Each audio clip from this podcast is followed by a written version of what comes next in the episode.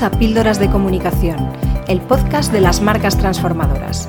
Soy Noelia Perlacia, DIRCOM de la agencia Avance Comunicación y te voy a acompañar en este viaje por la comunicación corporativa para aportar visibilidad, notoriedad y confianza a las marcas.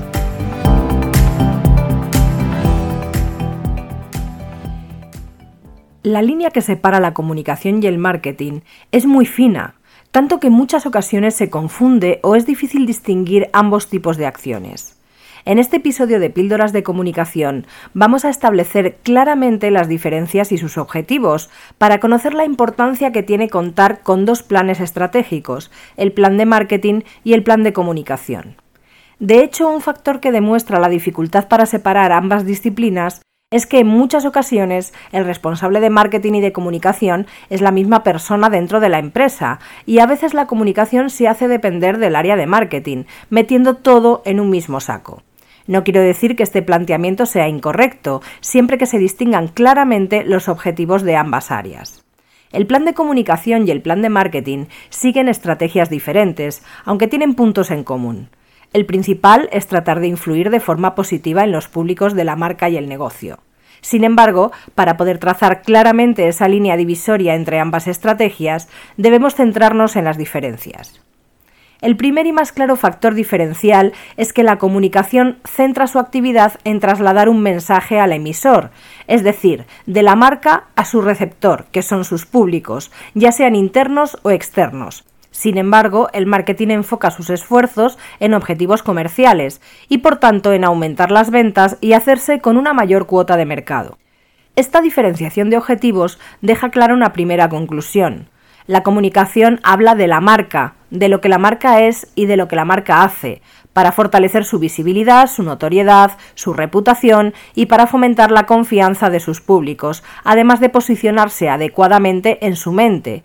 Y sin embargo, el marketing habla del negocio, de su actividad, de sus productos o servicios y de la propuesta de valor para generar oportunidades de venta. El segundo factor diferencial son los plazos de cada una de estas áreas. Por un lado, la comunicación debe plantearse metas a medio y largo plazo y requiere consistencia a lo largo del tiempo. El marketing, por su parte, tiene objetivos a corto plazo y busca un retorno casi inmediato, puesto que sus acciones son el motor del negocio y de su crecimiento. El tercer elemento diferenciador son los canales utilizados, aunque en este punto es donde precisamente puede producirse una mayor confusión. En realidad, todos los canales pueden ser utilizados para fines de comunicación o de marketing, dependiendo de las acciones que se lleven a cabo. A nivel general, en el plan de comunicación, los medios propios y ganados van a ser los auténticos protagonistas, mientras que en el plan de marketing serán los medios pagados los más presentes. Esto tiene toda su lógica desde el punto de vista de los plazos, que como decíamos antes, en el caso de la comunicación, son más largos que en el caso del marketing. También podemos clasificar las diversas herramientas en inbound y outbound. Los medios de pago corresponden al outbound, es decir, aquellas acciones que van a por el cliente para obtener objetivos comerciales, mientras que la generación de contenidos y los medios propios, en general, responden a una intención de atraer a los clientes, gracias a ese contenido de calidad que contribuye a la imagen de marca. La primera y principal herramienta, en la mayoría de los casos, aunque no siempre, es la página web. La página web puede tener enfoques diversos. Puede ser un mero escaparate de la empresa y de la marca, en cuyo caso siempre va a estar al servicio de los objetivos de comunicación, pero también puede concebirse como una herramienta de captación de leads mediante llamadas a la acción, formularios, lead magnets y por supuesto puede ser una tienda online en cuyo caso cumple la doble función de la comunicación y el marketing. En función de sus características y de su enfoque, los elementos visuales, textuales y funcionales deberán ser estudiados y diseñados de forma estratégica. Las redes sociales son otra de las herramientas básicas hoy en día.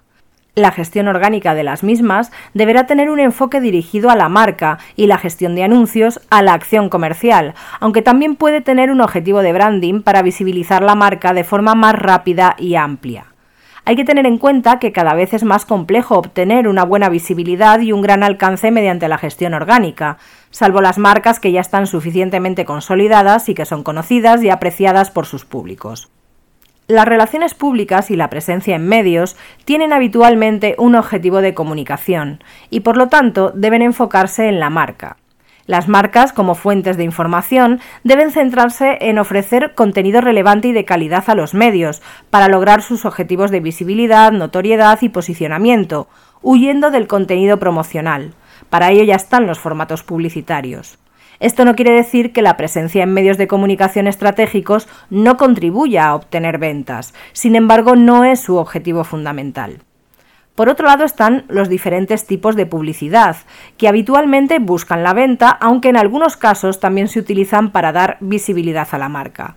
Hay muchos tipos de formatos.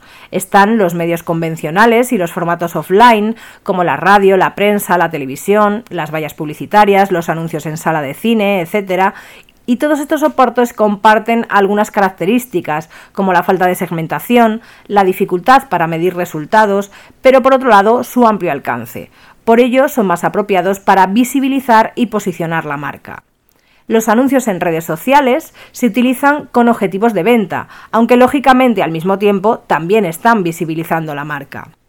El marketing en buscadores, o SEM, cumple con los mismos objetivos que los anuncios en redes sociales, pero además de una forma más específica, puesto que responden a una búsqueda concreta por parte de los usuarios. La publicidad display, sin embargo, que es aquella que aparece en diversos soportes digitales como medios de comunicación online, páginas web, etc., en forma de banners, es más apropiada para objetivos de marca. Hay que tener en cuenta que el porcentaje de clics de este formato es cada vez menor, por lo que no es una buena elección si el objetivo es comercial. Mención especial requiere también el posicionamiento SEO, dirigido a colocar la web en las mejores posiciones de los buscadores, en función de unas determinadas palabras clave. El SEO cumple la doble función, ya que visibiliza la marca a través de su web y también puede contribuir a la venta al aparecer en búsquedas concretas que responden a una necesidad del usuario. Otros formatos como el email marketing, el marketing de contenidos, los blogs, etc., forman parte de las estrategias de inbound que comentábamos anteriormente, que buscan atraer a los clientes mientras que posicionan a la marca gracias al contenido de calidad. Espero que toda esta información te haya resultado interesante y muy útil. Te espero en el próximo episodio de Píldoras de Comunicación. Hasta aquí nuestro episodio de Píldoras de Comunicación. Si te ha gustado, compártelo y no dejes de escuchar el próximo.